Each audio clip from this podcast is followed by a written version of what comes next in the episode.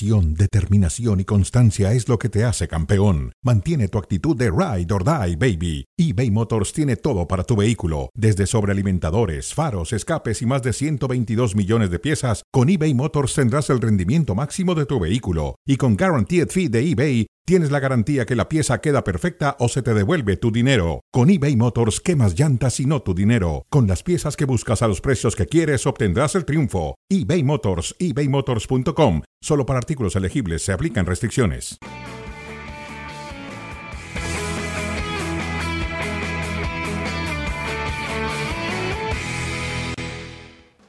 Qué gusto saludarles en compañía de Mauricio Emay, de Alex Pareja, Ciro Procuna, media hora con ustedes en Fuera de Juego. Después de un fin de semana realmente turbulento, no, no para todavía la turbulencia en Barcelona. ¿Cómo estás, Mauricio? Muy bien, Ciro, buenas tardes y fuerte abrazo para todos. Ya ven a Alex Pareja, en un instante lo escucharemos y al que vamos a eh, presentarles es a Xavi, el que anunció su salida del Fútbol Club Barcelona, no ahora, hasta el 30 de junio.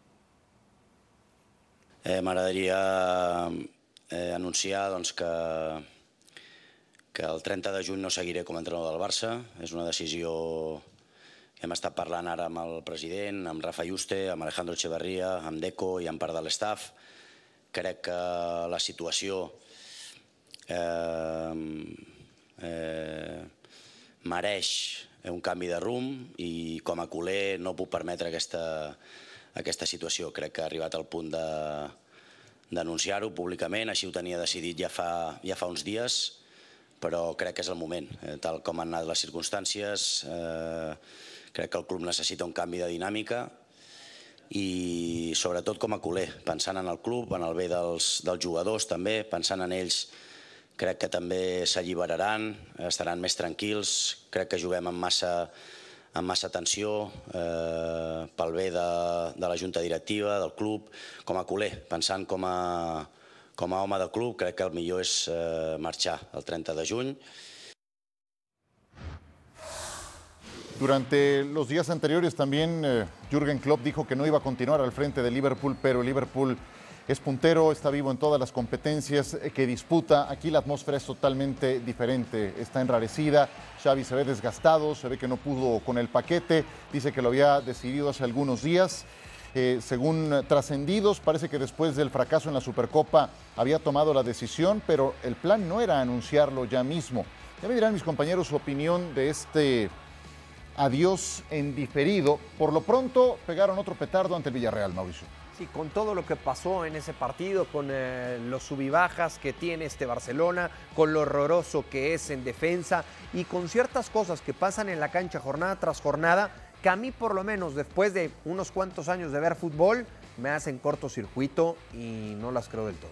¿Tú qué dices, Alex? Gusto en saludarte. Lo que dejó este Barça 3, Villarreal 5, ni siquiera el Villarreal de otros tiempos. Este es un Villarreal de horas muy bajas, pero eh, dándole cinco bofetadas a un Barcelona que tiene mandíbula de cristal. ¿Qué tal amigos? ¿Cómo estáis? Fue un partido horroroso en defensa. Este error de Joao Cancelo es uno de los mil que el Barça tuvo eh, en, en, un partido en el que increíblemente parecía que había hecho lo más difícil, había hecho lo de siempre, lo que le hizo al Alavés, lo que le hizo al Almería, lo que le hizo al Celta, que es decir, remontar un partido que había arrancado perdiendo en el Estadio Olímpic Lluís Companys. Marcó Gundogan, eh, marcó Pedri, marcó Araujo también, que es un jugador que ya escuchamos después del partido que tiene una conexión especial con Xavi Hernández, pero ni aún así los errores en el 3 a 3 que, vamos a ver ahora cuando... Este es el gol de, Araujo.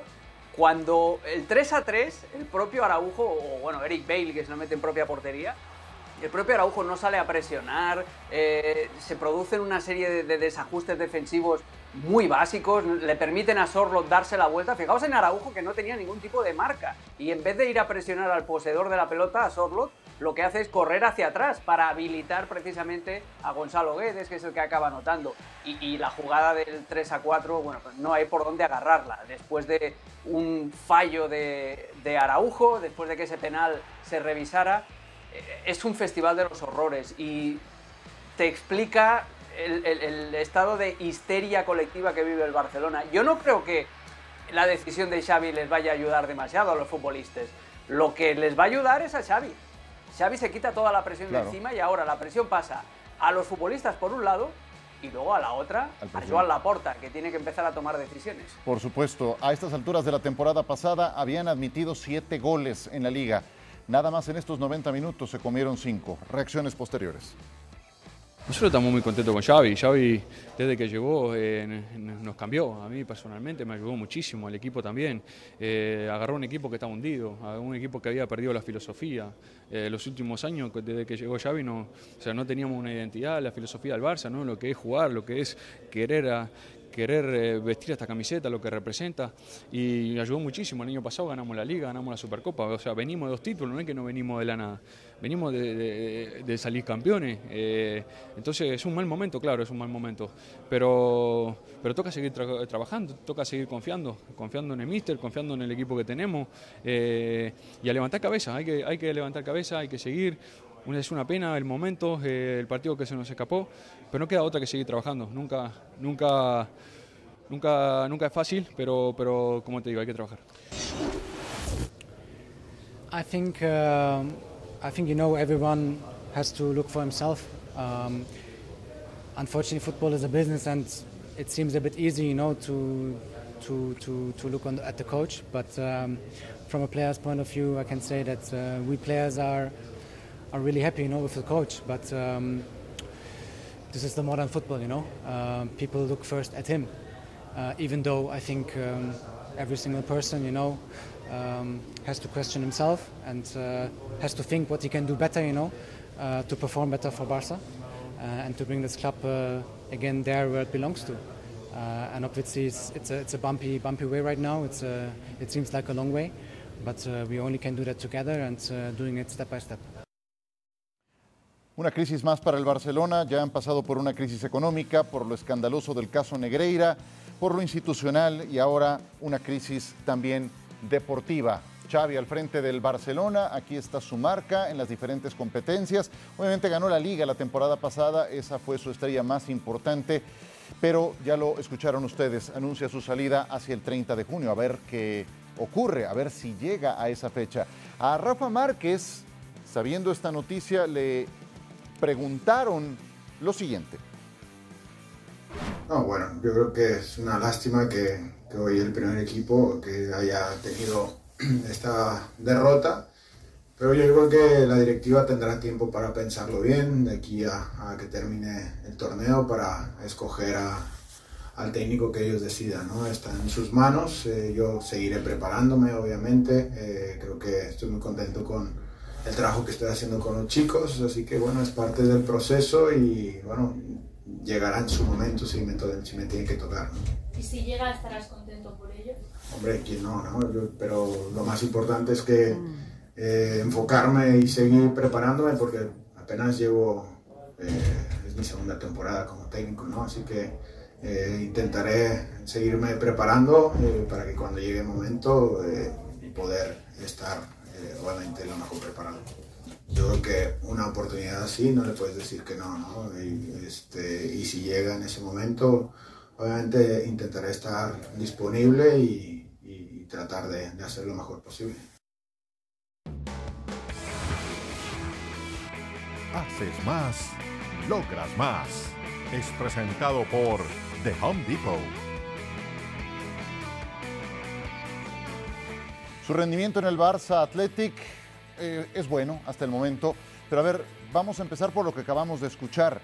A mí, así como tú decías hace un momento que hubo cosas que te causaron cortocircuito, a mí me causa lo mismo escuchar a Márquez. En el contexto que acabamos de escuchar, creo que debió ser más cuidadoso en lo que estaba pasando al interior del equipo.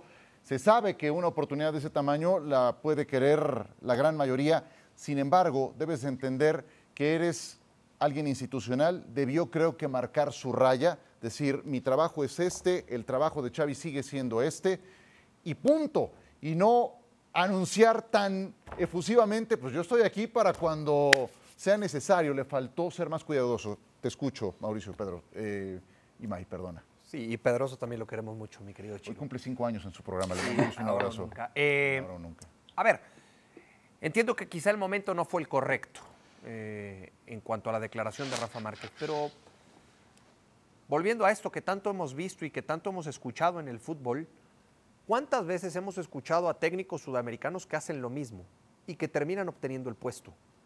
Ahora, porque es mexicano, entonces está mal que lo haga. No, no, no, no, no, no para Es nada. que, no eh, tiene eh, nada que ver con eso, Es ¿eh? que yo sí creo que no estamos Tiene acostumbrados que a que los eso. técnicos mexicanos levanten la mano y levanten la voz en un momento así.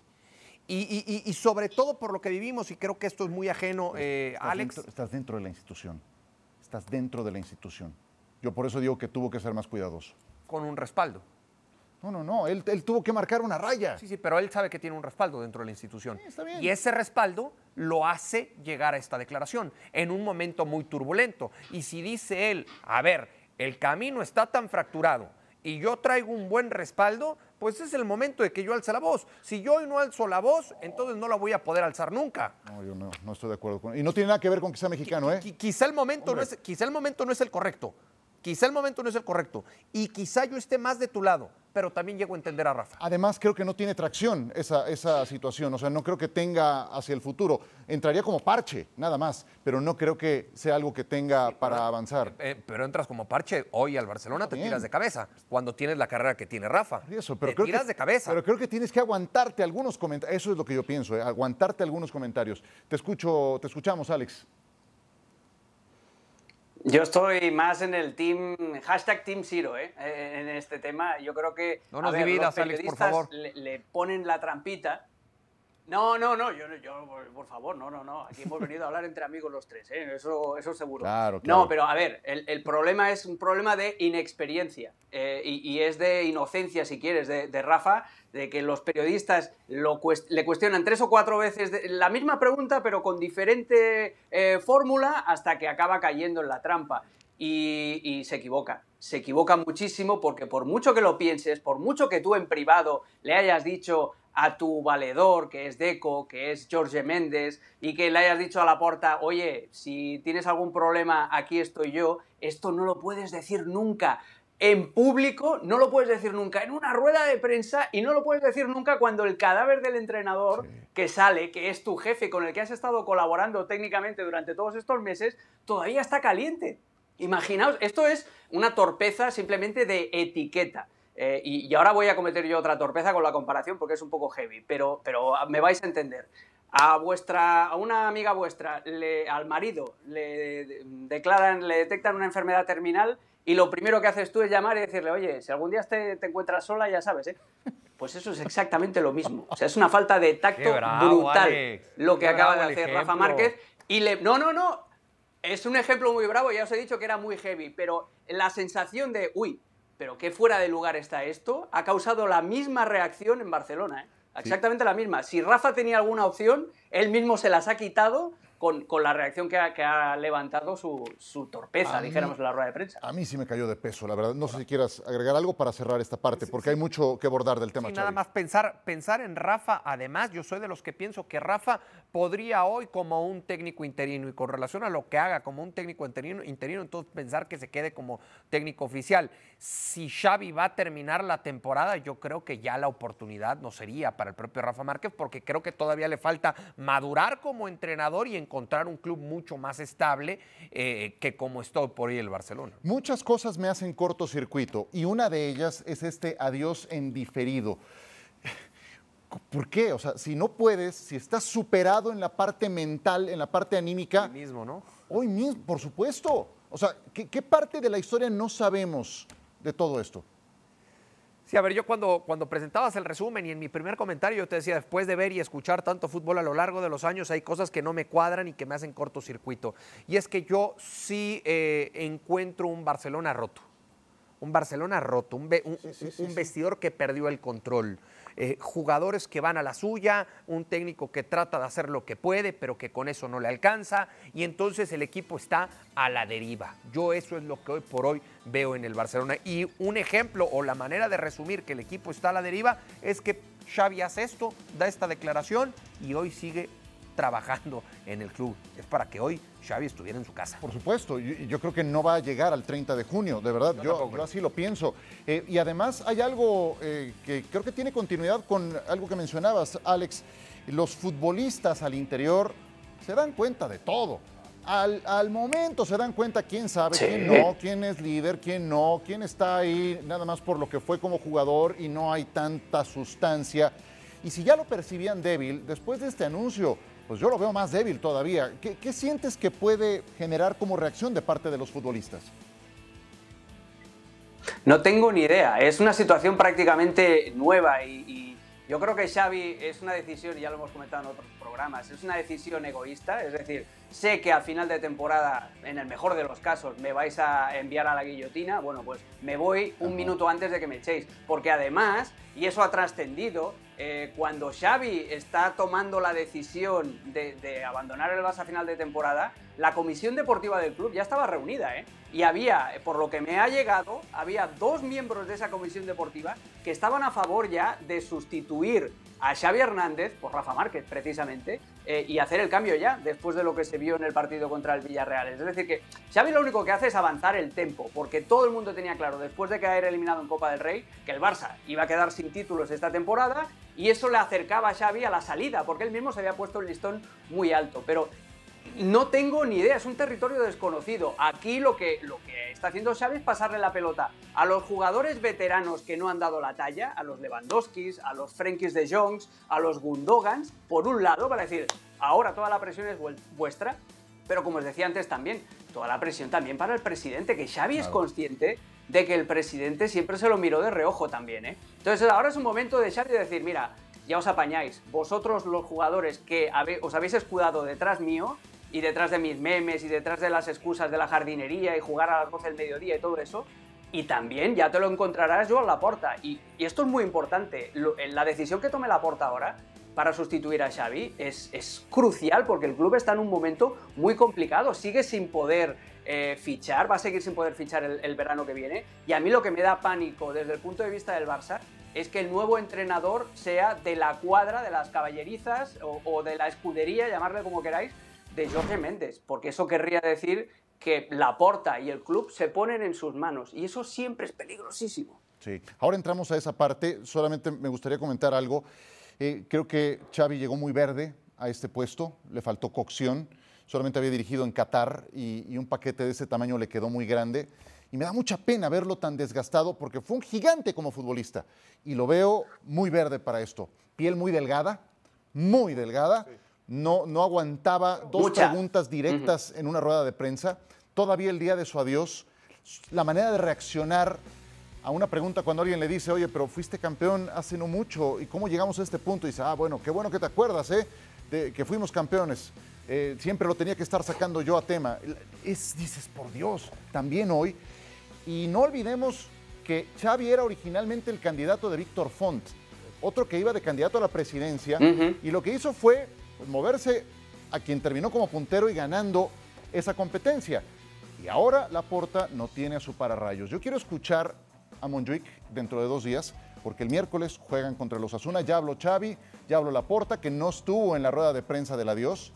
Y quiero escuchar ahora a la gente en Monjuic. Es que para los que creen que esto está caliente, no.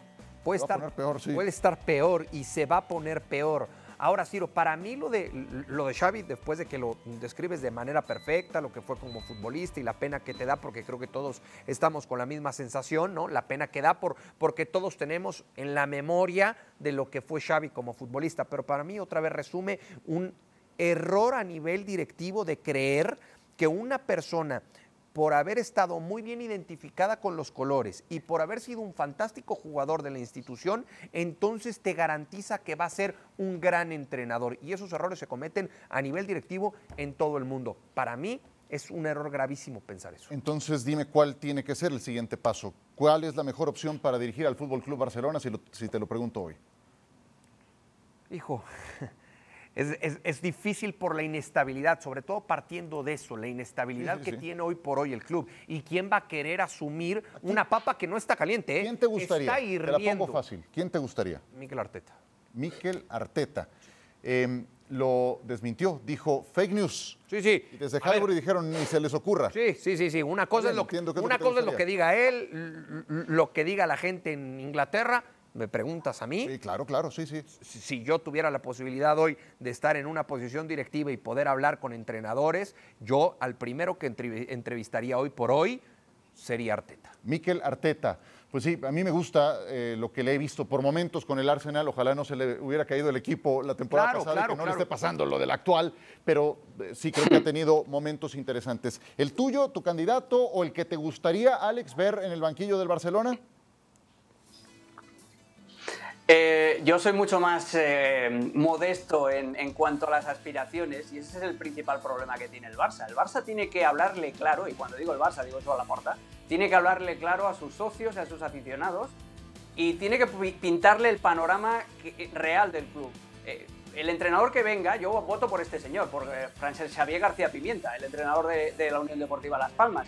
Porque si te viene un Arteta, te viene un Nagelsmann, te viene un Tuchel, cualquiera de los nombres chulos que, han sonado, de los nombres de, renombre, de relumbrón, eh, te van a pedir fichajes. Y el Barça no tiene ni un céntimo. De hecho, Vitor Roque está inscrito hasta el 30 de junio. A partir del 30 de junio van a tener que volver a hacer ingeniería financiera para acomodar a Vitor Roque, para acomodar también a Íñigo Martínez. O sea, la, tesorería del Barça no va a mejorar.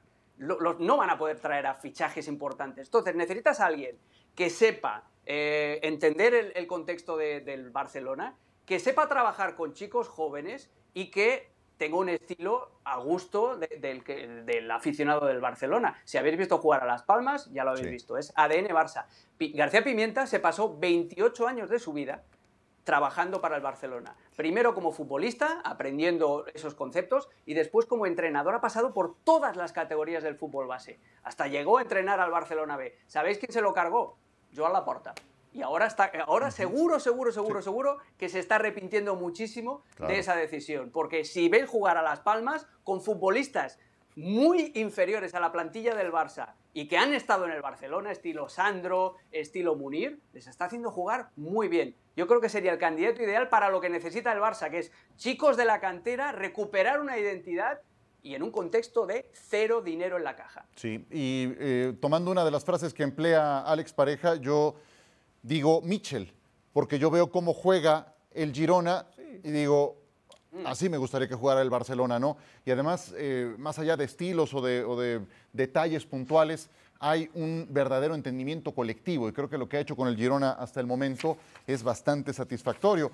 Pues son tres candidatos que nos gustarían, hay un montón de obstáculos. ¿Y por qué no me dijiste Rafa Márquez entonces? Por lo que te expliqué antes. Ajá. Porque para mí hoy Rafa Márquez no está en el momento para ser el técnico oficial. Podría cumplir con los argumentos suficientes para ser un técnico interino y con base en lo que haga como un técnico interino, entonces sí pensar a futuro. Pero creo que hoy todo está tan revuelto que con la poca experiencia y la poca madurez todavía como técnico de Rafa le puede pasar factura y terminar peor. Hoy el objetivo para el Barcelona, porque sí siguen vivos en la Y Champions, Ciro, ¿sabes? eh, es quedar entre los cuatro primeros. Alex, ¿Sabes, venga. ¿sabes, sa- ¿Sabes por qué no he elegido a Mitchell? Porque el, el Barça quedaría muy feo, haría, haría un gesto muy feo en, en Cataluña, perdería mucha, mucha popularidad si le roba el entrenador al Girona. Si le- Ajá. eh, el Barça está acostumbrado, sobre todo en el fútbol base, y tiene muy, muy mala fama el Barcelona en el fútbol base, o en otros deportes, estilo balonmano, hockey patines. El, el Barça tiene la costumbre, la manía, llámale como quiera, de fichar todo lo que, lo que destaca en Cataluña. Si hace lo mismo con el Girona, si, si, eh, quita, le quita a Michel al Girona y luego Michel no funciona en el Barça, es que va a ser un doble fracaso. Porque no solamente es lo que has dejado de hacer tú, sino que le has quitado a un pequeño la posibilidad de crecer. Vaya, vaya. Y a todo esto añádanle los que se van autodescartando, porque han sonado muchos nombres y han dicho no, y no, y no, yo tampoco. Los últimos técnicos del Barcelona, ahí están Ronald Koeman, otra figura del equipo que no funcionó, Quique Setién, el eh, Chingurri Valverde, Luis Enrique. Él logró un triplete, desde luego con un Barcelona que tenía a Neymar, a Messi y a Luis Suárez. El Girona le ganó 1-0 al Celta de Vigo en Balaídos. La única anotación la hizo al minuto 20 Portu y mantiene al Girona en esa línea de combate con la guardia arriba ante el Real Madrid en la parte más alta de la tabla. Es nuestra forma de, de jugar, tener esa intención de ir a portería rival. Sabíamos la dificultad, han metido tres puntas. tienen carrileros eh, buenos. eh, bueno, sabíamos la dificultad que cuando nos atacaran nos iban a hacer daño, pero que nosotros teníamos que hacer daño también y es el partido que hemos querido eh, disputar, buscar eh, un intercambio de golpes y en este, en este caso hemos salido ganadores. Yo creo que a estos jugadores hay que valorarlos de verdad todo lo que hacen. Eh, es verdad que el otro día perdimos en Mallorca, pero la gente yo creo que no es consciente del nivel que, están mostrando estos jugadores. Hay que agradecerles todo y, bueno, y estar con ellos, porque el día a día es maravilloso y bueno, muy felices eh, de volver a ser líderes, pero, pero bueno, esto es una carrera de fondo, quedan 16 jornadas y, y estamos en una posición muy bonita, muy, muy ilusionante y queremos, queremos seguir ahí. En esa carrera de fondo le viene una cumbre pesada al arranque de febrero al conjunto del Girona. Y en tanto, el Real Madrid visitó al conjunto de Las Palmas de García Pimienta, que lo iba ganando 1 a 0. Reaccionó el Real Madrid, primero por conducto de Vinicius y entrando de cambio Aurelian Chouameni con este categórico remate con la cabeza a siete minutos del final. Escuchamos a Ancelotti.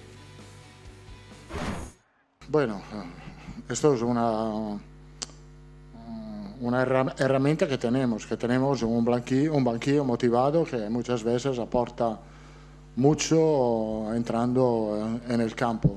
Esto es una herramienta que tenemos, la verdad es que nos gustaría eh, tomar ventaja, disfrutar un poco más de las transiciones, eh, no siempre puede pasar.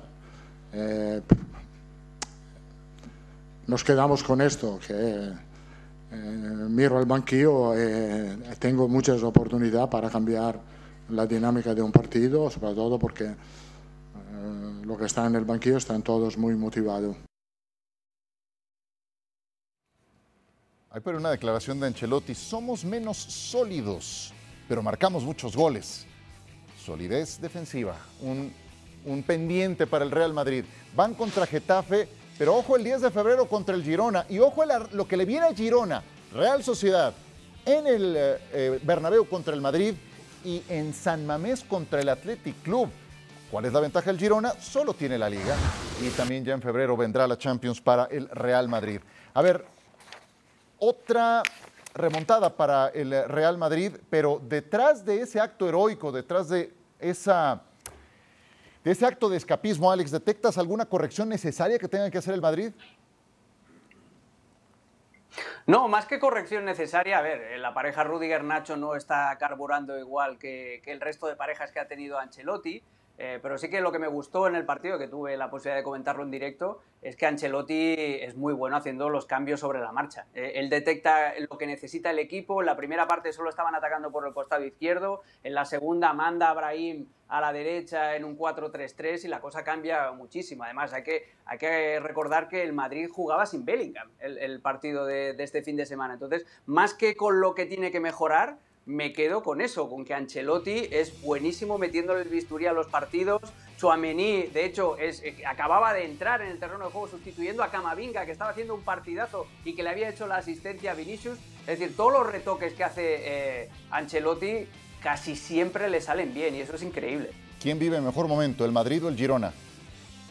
Mauricio. A ver, eh, por, por- por romanticismo y por eh, lo que creo que todo el mundo eh, quiere y, nos mantiene al pendiente de lo que está sucediendo en el fútbol de España, te podría decir que el, que el Girona, pero al final tú hablabas de una ventaja que tiene el Girona, que es no jugar la Champions. Sí, pero tiene otra desventaja, que el rival directo te gana partidos. Y te los gana como sea, cuando sea y a la hora que sea. Eh, mucho, evidentemente, en esto tiene que ver Ancelotti por lo bien que desglosa y explica el muñeco de la táctica, Alex Pareja. Pero es que de verdad que llama mucho la atención lo del Real Madrid. Cuando parece que finalmente va a caer, que finalmente va a tropezar, mueve las fichitas Ancelotti y lo termina ganando. Faltando un minuto, faltando cinco, faltando siete, como este fin de semana, pero lo resuelve. Las gana de todas, todas. Sí, no, hay un ADN ganador, Impresionante. indudable, que además el Madrid está acostumbrado a esta cuesta del el segundo semestre de la temporada y el Girona pues está, es primerizo en esta situación. Alex, ¿quién vive mejor momento al tiempo que vemos las posiciones Pues- y vemos los partidos pendientes? En 20 segundos. No, no tengo ni idea de lo que va a pasar, no tengo absolutamente ni idea de lo que va a pasar, pero esos dos partidos consecutivos del Madrid contra el Atlético y contra el Girona, más luego hay dos partidos en el, a mediados de abril eh, que, que, son contra, con el Barça y con la Real Sociedad, con unos posibles cuartos de final de Champions justo ahí a la vuelta de la esquina, eso es lo que va a acabar de marcar, pero si hay que elegir, yo creo que el Madrid tiene ventaja, porque el Madrid se ha visto en esa situación, claro. el Girona no. Alex, un abrazo, muchas gracias. ¿Cómo le dices a Alex? El muñeco de la táctica. El muñeco. Un abrazo, Alex Pareja. Muñequito, gracias. muñequito. Un placer, como siempre. Mauricio y May, y a ustedes por acompañarnos.